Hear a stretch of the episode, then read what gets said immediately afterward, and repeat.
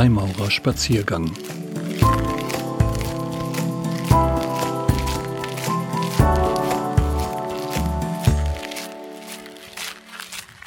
Pazifistische Gedanken eines europäischen Freimaurers. Ein Spaziergang gemeinsam mit einem Freimaurerbruder, der namentlich nicht erwähnt werden möchte. Die Kriegsbegeisterung, was für ein seltsames Wort, auf der Nadelspitze betrachtet. In meinem Lektüreleben ist es mir oft begegnet. Irgendwann trat es aus dem Lesefluss über die Ufer, verschanzte sich stromaufwärts unter einem Dornbusch neben einem stillgelegten Atomreaktor und starrt mich seitdem von Fall zu Fall durchdringend an. In den Geschichtsbüchern und Medien bezeichnet das ominöse Stereotyp einen speziellen Erregungszustand, der auf der historisch-politischen Ebene wie eine feste national dimensionierte Größe vertextet wird. Mal betont hervorgehoben, mal in Abrede gestellt, mal als pathologischer Fall behandelt. Im Schrembel, wo alle Krankheiten lexikalisch aufgeführt sind, fehlt das Stichwort. 1914 waren die Deutschen, aber auch andere Länder berauscht davon. Den Rest des 20. Jahrhunderts wollen sie dann in der Rückschau schrecklich ernüchtert gewesen sein und strengstens Abstand gehalten haben. Längst sei man absolut clean in dieser Hinsicht. Auch der Begriff Krieg gerät ins Schlingern, als hätte er zu viel Blut gesoffen, während die Politiker verbale Eiertänze um ihn herum aufführen. In der Wirklichkeit schießen die Kriege ins Kraut, modisch sortiert in neue Kriege und alte Kriege, notwendige und unnotwendige, vermeidbare und unvermeidbare, asymmetrische, anonyme und stinknormale. Mit Raketen über die Grenzen, mit Kalaschnikows in den Städten, mit langen Messern im Busch. Die Namen variieren. Stellvertreterkriege, bewaffnete Konflikte, Interventionen, Invasionen, Terrorakte, Targeted Killings, Auslandseinsätze, robustes Peacekeeping. Im Vorfeld kommen immer wieder Verbrämungsbegriffe von jahrhundertelanger Tradition zum Einsatz. Wer will etwas gegen Schutzmaßnahmen sagen, gegen Befriedungsaktionen oder gegen eine Friedensmission? Längst üblich bei dem Thema irgendeine Kombination mit Verteidigung. Verteidigungsminister oder Verteidigungswaffen oder Vorwärtsverteidigung und dergleichen defensives Verhalten signalisierende Vokabeln. Im Wörternebel versinkt sanft und selig, was aus gewählten und gesegneten Mündern zu vernehmen ist. Jedes hat seine Zeit. Nun sei es soweit, mehr internationale Verantwortung in der Welt zu übernehmen, Glaubt man den von den Leitmedien verbreiteten Lesarten, fehlt es jedoch allenthalben an der richtigen, wirklich echten Kriegsbegeisterung. Auf weltgeschichtlicher Länge betrachtet ist das arg kurz gedacht. Vor zweieinhalb Jahrtausenden hat Heraklit den Satz geprägt, den jeder Kreuzworträtsellöser kennt, der bis fünf zählen kann. Der Krieg ist der Vater aller Dinge. Die Welterklärer haben ihn mal zum grausamen Zerstörer des Lebens, mal zum unaufhaltsamen Schöpfer neuer Wirklichkeit ernannt, auch zum größten aller Revolutionäre. Vor dem Gang auf die Schlachtfelder wurde 1914, in guter Hoffnung auf einen Platz an der Sonne, von den Kanzeln und Kathedern zur Mobilmachung des Geistes und der Herzen aufgerufen, gegen die faulige Erschlaffung und Friedensseligkeit gewettert. Erhabene Ideen wurden bemüht, der Krieg als Glied in Gottes Weltordnung. Für den Dichterfürsten Thomas Mann gehörte er damals zu den Großmächten des Lebens, zu des Menschseins Erhöhung, Vertiefung und Veredelung. In den gehobenen Kreisen war die Ansicht populär, das Volk hat den Krieg nötig. Sozialisten, Proleten, Demokraten und selbst ein Teil der Frauen ließen sich durch Gesetze allein ihre Forderung nicht mehr austreiben. Das Stahlbad des Krieges würde Abhilfe schaffen, mit ihm könnten sich die edelsten Tugenden des Menschen wieder entfalten und das dem staatlichen Gedeih so abträgliche Rebellieren austreiben lassen. Gedanken aus dem deutschen Bildungsgut, die wie selbstverständlich unter jeder Pickelhaube ihren Platz hatten, aber auch unter vielen Zylindern und unter fast jedem Bäffchen. Selbst die Avantgarde der Bildermaler, Mark, Macke, Beckmann, Dix, Kokoschka, Klee, erhoffte sich vom Krieg ein reinigendes Gewitter oder zumindest eine bunte Zirkusvorstellung, ein gut auf der Leinwand zu verewigendes Abenteuer, mit dem Kunst und Künstler ordentlich zu fressen kriegen. Kaum ging es im August 1914 los, predigten christliche Hirten ihren deutschen Lämmern, was heute jedem Islamisten ins Gesicht geschrieben steht. Es ist ein heiliger Krieg, Gott gab ihn uns, keine 30 Jahre später zog die Soldatenherde erneut zur Attacke ins Feld, begleitet von den Stoßgebeten, die aus Kehlen jeglicher Couleur für den Sieg im heiligen Kreuzzug gegen die moskowitisch-jüdischen Teufel zum Himmel stiegen. In der Gegenwart ist diese Art von Gottesgaben hiesig gerade mal nicht in Mode. Allenthalben bescheinigen wir uns in Deutschland eine gewachsene Kultur der militärischen Zurückhaltung. Seit ein paar Jahren winkt in der Öffentlichkeit fast jeder ab. Bis oben hin, nein, danke, genug davon. Überall sind gewundene Phrasen wie die zu lesen, die 2018 in der FAZ stand, aber auch von der Kanzlerin sein könnte. Heute ist die Wertung, dass Krieg etwas Schlechtes sei in der Gesellschaft ohne Alternative. Ein matter Abglanz der alten Faszination muss als Bellizismus in den Leitartikeln ein aseptisches Dasein fristen. Das gute Image des Krieges ist angekratzt, der Umfragewert mies. Derzeit. Doch wir lernen jeden Tag in den Nachrichten, wie hoch die Stimmungsschwankung auf diesem Gebiet ist. Auch in den feingeistigen Fakultäten lässt sich wieder das Rauschen der Gegenströmungen vernehmen. Ian Morris, der britische Gentleman und Althistoriker, Professor in Kalifornien, fand mit seinem Buch Krieg, wozu er gut ist, auch hier eine freundliche Resonanz in den Medien. Er hat ausgerechnet, aufs Ganze gesehen hat der Krieg der Menschheit wohlgetan und die Erde zu einem besseren Daseinsort gemacht. Eine Geschichtsrechnung, die so sexy ist wie ein Fernsehclip für einen Investmentfonds oder eine Elitepartnervermittlung. Renditen werden versprochen, Raketen und Kanonen winken mit Überschüssen, aus Verlust entsteht Gewinn. Auch die kleinen Leute spitzen die Ohren, wenn mitten im Jahre 2016 der sozialdemokratische Politikprofessor Franz Walter den Satz loslässt Kriege sind die Lokomotiven des Sozialstaats. Dann wiederum hört man im Deutschlandfunk von Beobachtern der Kultur und Gesellschaft, dass die Deutschen ihre DNA geändert hätten. Längst sei der kategorische Imperativ nie wieder Krieg zur organischen Grundsubstanz mutiert, fest in den Genen verankert.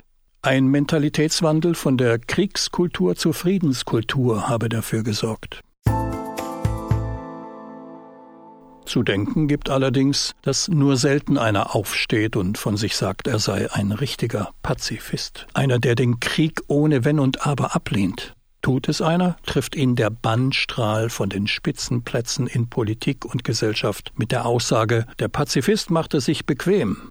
Nach der Friedensaktivistin Bertha von Sutter 1843 bis 1914 werden heute Schulen, Straßen und Plätze benannt. Doch wer mit ihrem Aufruf die Waffen nieder mehr verbindet als einen frommen Kalenderspruch, sieht sich im Nu als Sektierer oder Naivling deklariert. Das trifft für einige unter ihnen fraglos zu, haben doch sogar antisemitische Spinner nicht selten pazifistische Parolen in ihrem ideologischen Haushalt. Und doch verblüfft es, wie reflexartig bei diesem Stichwort die Bilder hochgeladen sind, die das Ansehen hinabdrücken. Weltabgewandte Pfahlsitzer, windelweiche Zukunftsverweigerer, lebensfremde Idealisten, traumselige Friedensbewegte, das vom Landregen durchnässte Fähnlein der Ostermarschierer und in giftroten Signalfarben das ein für allemal gescheiterte und zum ewigen Verschiss abkommandierte Appeasement des Mr. Chamberlain, das ja Auschwitz erst ermöglicht haben soll. Die gerade angesagte Version davon lautet, mit Regenschirmen und Yogamatten kann man keinen Genozid verhindern, geschweige denn einen Krieg gewinnen. Wir Deutschen galten als ein Kriegervolk erster Güte. Zu Napoleons Zeiten und nach der Bismarckschen Reichsgründung pflegten die Deutschen mit Hingabe den Mythenschatz ihrer Heldentaten. Damals haben unsere germanischen Ahnen die römischen Legionen ungespitzt in den ostwestfälischen Waldboden gerammt. Für die deutsche Geschichte gilt, im Ersten Weltkrieg da waren es die Wogen des Patriotismus, auf denen die Truppen aller Länder in den Krieg zogen. Da stürmte die Jugend Europas, allen voran die Deutsche, mit fliegenden Fahnen und vaterländischen Liedern auf den Lippen in den Tod. Aber nicht so 25 Jahre später. Anders als 1914, so lautet der Standardeinstieg in das Thema. Autoren von wissenschaftlichem Adel greifen da wortgewaltig in die Tasten, wie bei Hans Ulrich Wähler, dem Altmeister unter den Historikern nachzulesen. Im diametralen Gegensatz zu 1914 Punkt, Punkt, Punkt. Der Streit über die historischen Kontinuitäten und Diskontinuitäten, die Frage, was das Kaiserreich mit dem Nationalsozialismus verbindet und wie viel Wilhelm in Adolf steckt, werden nie enden. Aber in puncto Befindlichkeit bei Kriegsbeginn 1939 besteht Einigkeit. Da sei die Stimmung unter den Deutschen ziemlich mau gewesen. Niemand habe damals etwas für den Krieg übrig gehabt. Ja, mehr noch, man war dagegen.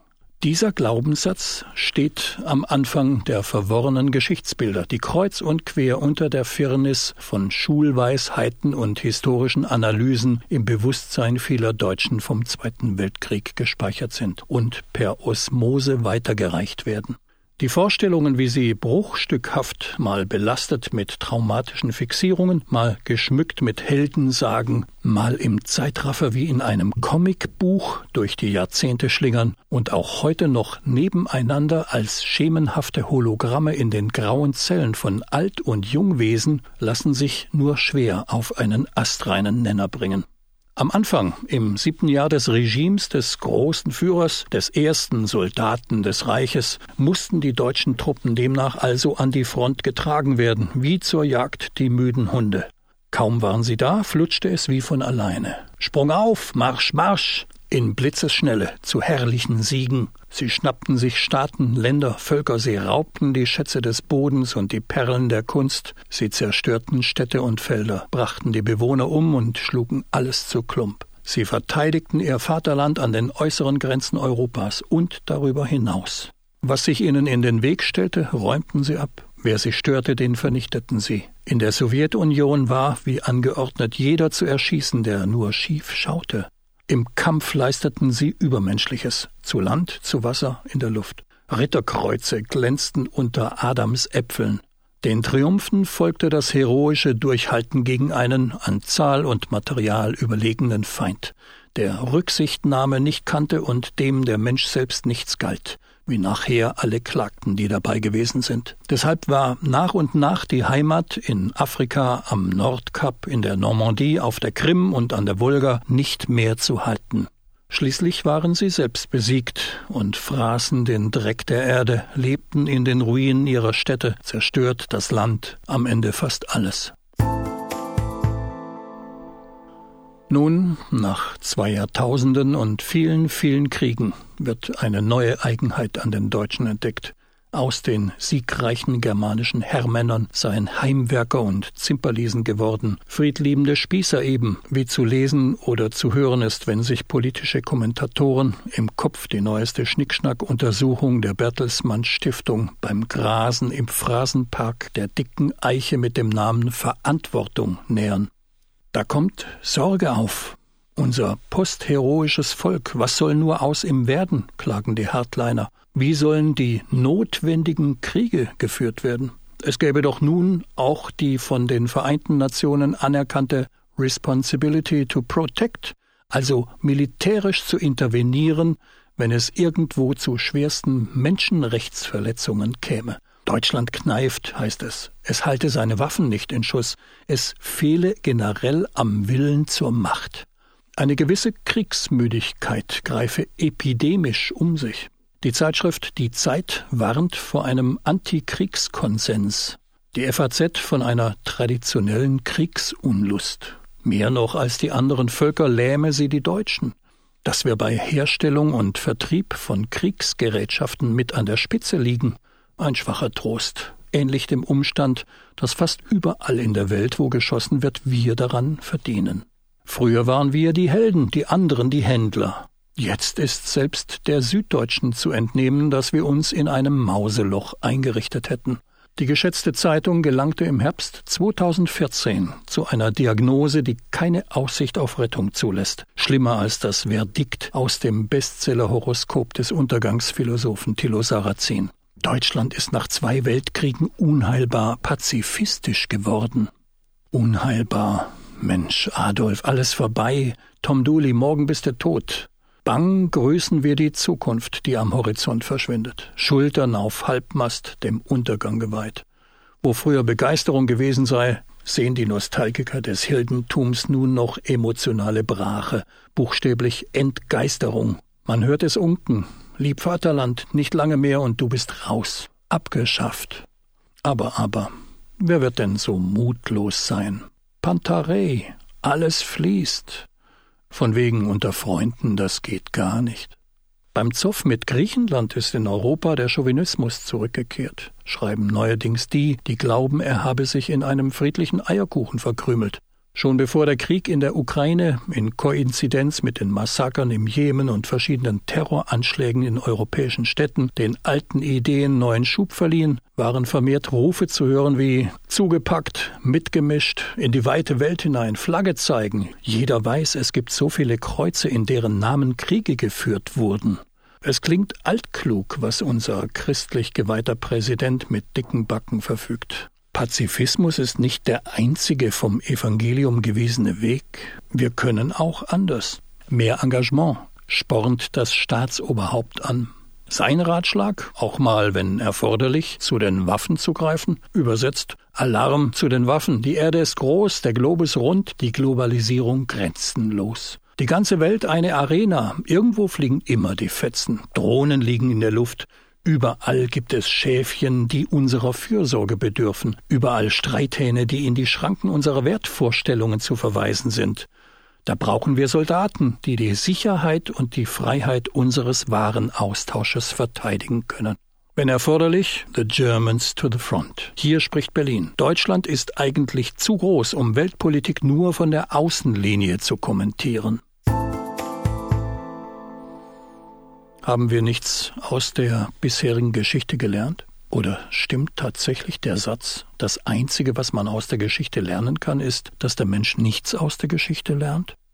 Warum habe ich diese Sichtweise des Pazifismus heute zum Thema meiner Zeichnung gemacht? Ich bin mir sicher, dass nicht wenige Brüder meine Meinung nicht teilen und diese als weltfremd abtun werden. Auch ich weiß, dass man sich mit machtversehenen Psychopathen, Ideologen und Diktatoren entgegenstellen muss.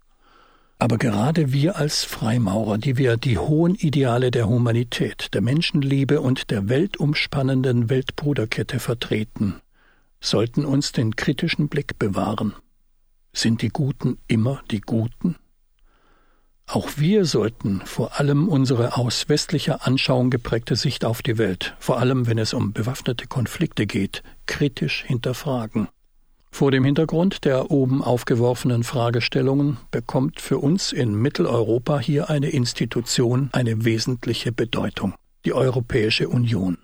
Nach den Schrecken des Zweiten Weltkrieges mit über 60 Millionen Toten lag das alte Europa in Trümmern. Jean-Claude Juncker hat mal gesagt, Wer die Idee eines vereinten Europas verstehen will, soll die Soldatenfriedhöfe besuchen. Wer schon mal in Verdun, der Normandie, Monte Cassino oder auf Kreta Soldatenfriedhöfe besucht hat, sich das Alter der dort Begrabenen verinnerlicht hat und bedenkt, dass er ohne Probleme heute hier friedlich Urlaub machen kann, weiß, wovon ich spreche. Bei aller durchaus berechtigten Kritik an der Politik aus Brüssel, so muss man doch feststellen, Blickt man zurück, so gab es noch nie in der Geschichte Europas so lange Frieden am Stück. Jetzt bereits seit mehr als 75 Jahren. Und das in einer Welt, in der rings um uns herum über 40 bewaffnete Konflikte schwelen, die jedes Jahr mindestens 170.000 Menschenleben fordern. Für die Verbreitung von Frieden, Versöhnung, Demokratie und Menschenrechte hat die EU 2012 den Friedensnobelpreis bekommen. Natürlich haben sich viele gefragt, ob die EU diese renommierte Auszeichnung verdient, obwohl Flüchtlinge auf dem Mittelmeer sterben und einzelne EU-Länder Waffen exportieren und in Konflikte in anderen Teilen der Welt involviert sind. Doch die Verdienste des Europäischen Einigungswerks für den Frieden sind unbestreitbar. Sie behalten Strahlkraft über Europa hinaus, gerade in den aktuell stürmischen Zeiten. Und wenn wir uns ehrlich hinterfragen, sind nicht die Ziele der Europäischen Union wie Förderung des Friedens, Freiheit, Sicherheits- und Rechtsstaatlichkeit, Eindämmung sozialer Ungerechtigkeit und Diskriminierung, Achtung der kulturellen und sprachlichen Vielfalt, auch ureigene Ziele der humanitären Freimaurerei? Ein Spaziergang mit einem anonymen Bruder.